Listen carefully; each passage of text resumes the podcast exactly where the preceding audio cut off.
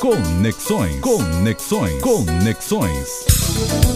Olá, amigas e amigos da Educadora. Alguns artistas baianos conseguem trazer em sua própria produção aquilo que poderíamos chamar de a essência da cultura brasileira. Não resta dúvida de que Chico Liberato é um desses artistas. Recentemente conversei com a produtora cultural Cândida Luz Liberato, filha de Alba e Chico Liberato, que está trabalhando na recuperação, manutenção e catalogação do acervo desse casal de artistas que muito representa da nossa Bahia. A ideia, em breve, é ainda na atual residência deles construir uma espécie de centro cultural Casa Chico e Alba Liberato, encravada em uma bela área verde da região hoje conhecida como Trombogi, conhecido pelos mais velhos como Estrada Velha do Aeroporto. A família Liberato passou a morar nessa área em 1977 e todo o espaço pode ser visitado num site que já está disponível na rede com o nome de casachicoliberato.com.br. Lá você encontra a navegação pela casa. Tá lindo o projeto. Com o apoio da Lei Aldir Blanc, foi possível produzir essa visita virtual com mais de 3.500 imagens, obras, manuscritos, matéria de jornais e muito mais. Em breve deve ser lançado um documentário sobre o artista Me Fala Cândida Liberato. A casa deles, que já era um centro de encontro informal, recebia visitas de grupos de professores e estudantes para certamente deliciosas tardes de convívio formativo. A ideia da família é a criação de um instituto ou coisa parecida que possibilite ser uma espécie de resgate e promoção da cultura brasileira com atividades educativas, pesquisas e muito mais. No material encontrado nessa garimpagem de coisas espalhadas pela casa do casal estão cerca de 900 documentos como cartas e manuscritos, a exemplo de roteiros originais como o do filme Manhã Cinzenta de Onei Sampaio, do final da década de 60 sobre o duro período da ditadura militar brasileira. A preservação de nossa memória é fundamental para que tenhamos uma nação que se conheça.